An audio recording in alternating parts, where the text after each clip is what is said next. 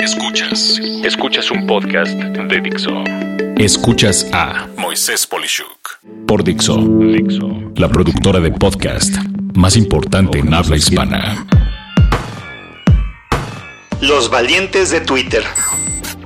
Las personas tienden a ser más extrovertidas cuando contestan a situaciones que pasan en redes sociales. A últimas fechas he visto un incremento exponencial en la forma en la que diversos políticos enfrentan a las personas que los critican y el lenguaje sube de tono de forma muy rápida. Yo me pongo a pensar, ¿qué pasaría si esas personas se vieran frente a frente en persona?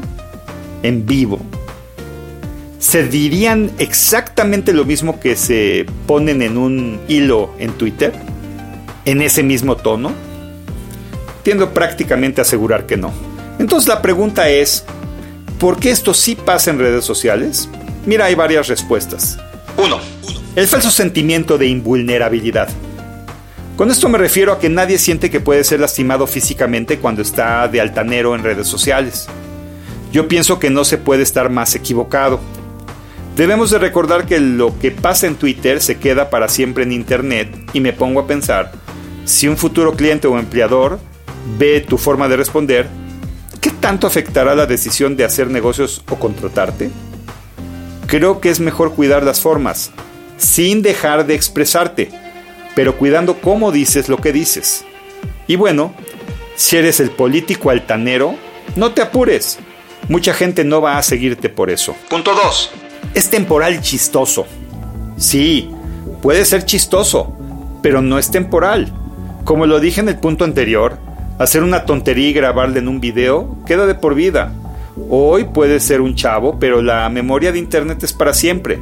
Y ese video, texto, etcétera, haciendo o diciendo tu estupidez, será permanente e imborrable. Punto 3. No va a pasar nada. Claro que va a pasar. El político diciendo estupideces que cree que algunos leen y olvidan.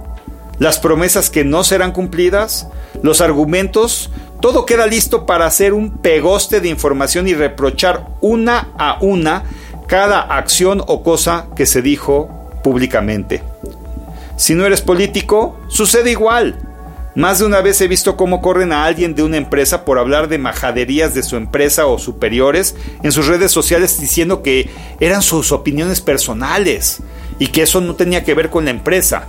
A ver, tú eres el mismo en la empresa, en tu casa, en el baño y donde fuere. Punto 4. ¿Libertad de expresión? Sí, lo digo como pregunta. Yo aseguro que no vas a ser la misma persona altanera atendiendo de frente a quien agredes. Mi sugerencia es piensa que lo tienes enfrente cuando quieras escribir o grabar algo y en base a eso escribe eso de la manera que lo harías de frente. La cosa va a cambiar para bien.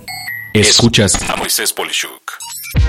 Como conclusión te comento, no espero que te alejes de criticar o comentar nada. Solo te recuerdo que forma es fondo, y en este caso, la forma puede acabar con tu reputación para siempre. Ten cuidado. Soy Moisés Polishuk y agradezco que me hayas escuchado. Hasta la próxima.